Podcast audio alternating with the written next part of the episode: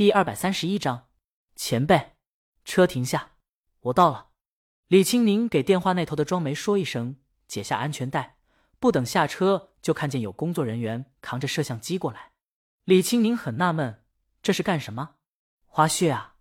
庄梅让李青宁等一等，他马上到。本来只拍摄嘉宾们的花絮就行了，但既然请到了大魔王做音乐总监，这不拍点花絮和相关内容做宣传，庄梅都觉得。对不起，李青宁她老公这策划。再者说，作为节目投资公司之一的老板，李青宁为节目做点贡献也是应该的。李青宁就在车里等，翻起了手机。江阳发了一个朋友圈，在嘚瑟自己第一部话剧即将上演。下面江南老师、文老师还有独自等待的主演苏安等都表达了祝贺。文老，可以，可以，还真让你弄成了。江南老师，什么时间首演？到时候我带家人去看。李青宁给江阳这条朋友圈点了个赞，江阳在聊天软件里也跟他发消息了。他当时在彩排没顾上回，现在刚要问他有没有吃饭，就看到有信用卡餐厅消费通知，看来是请话剧团的人去吃饭了。就在这时，庄梅到了。李青宁下了车，庄梅翻个白眼：“你好歹表现的热情点啊！”呵呵，李青宁上午准备七夕晚会了。这会儿能站在这儿，对他而言就已经是工作量超负荷了。我午饭在车上对付的都没顾上理我老公。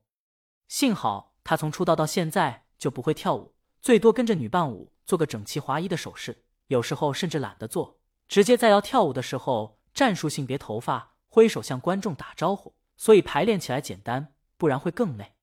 庄梅懂了，那看来你是挺忙的。他们一起进去。今天是节目组第一次碰面会。李青宁作为音乐总监也是重要一部分，音乐风格要根据节目流程和嘉宾特色提前做好规划。这次碰面会那些姐姐们不用来，但还是来了一位。李青宁奇怪，谁？林岩。李青宁停下脚步，他，他知道林岩。在李青宁上学的时候，林岩是有名有颜有实力的唱将。李青宁刚出道时得到的最佳新人奖杯。就是从林岩手里接过来的，他是颁奖嘉宾。林岩当时刚失恋不久，李青宁又听说他跟另一个人结婚了。过了一段时间，又传来他离婚的消息，再后来又传闻他抑郁，然后渐渐就没声音了。前段时间他复出，参加了一些不入流的音综，可惜他嗓子机能受损，唱的不太好，都是早就被淘汰了，并没有掀起多大浪花。反倒是作为垫脚石，让很多年轻人踩着上去了。庄梅觉得他态度挺好的，向节目组自荐，还一路配合节目组。这次节目组前期碰面会，他来是打算见一见李青宁，商量一下他的音乐风格等等。李青宁说：“在哪儿呢？我去拜访一下。”林岩在庄梅的总监办公室呢，他手里拿着节目的相关资料，在提前了解节目风格，从而找准自己在节目中的定位。他觉得这次节目。自己还是有很大机会的，至少相对于一些演员，他嗓子还是可以的。何况他也在努力的恢复和调整，他现在需要一个机会，一个重新站在舞台上的机会。他不是大魔王，鲤鱼离开五年还能王者归来。他的演唱会重映创造了在线演唱会观看人数最多新纪录。从前天到现在，网上到处是他演唱会引起的青春记忆和我的青春回来的刷屏。他的演唱会重映。还引来许多大牌广告商赞助，什么可乐、汽车、珠宝啊，真的是赚得盆满钵满，让人羡慕。当然，林岩觉得大魔王也的确值得。当初鲤鱼刚冒出来的时候，他一听鲤鱼的歌，他就觉得这小姑娘了不起，她的歌里处处灵气逼人，有着别具一格的想法。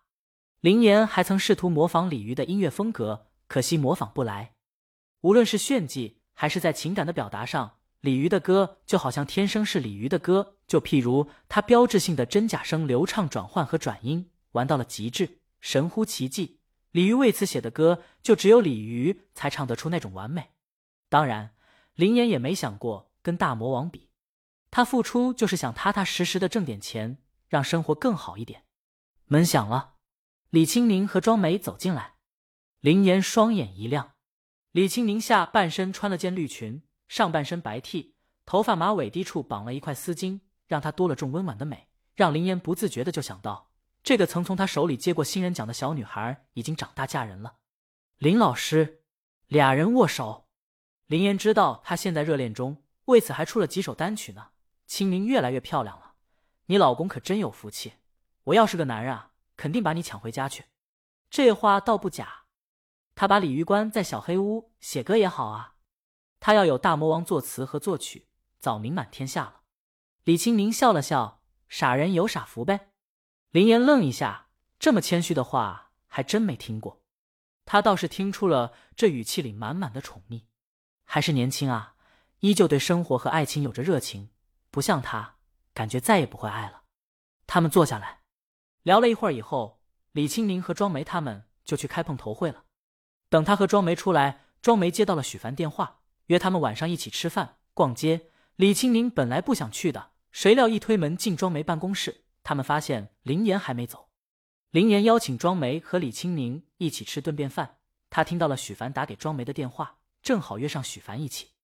他知道一家特别好吃的粤菜餐厅，去吧。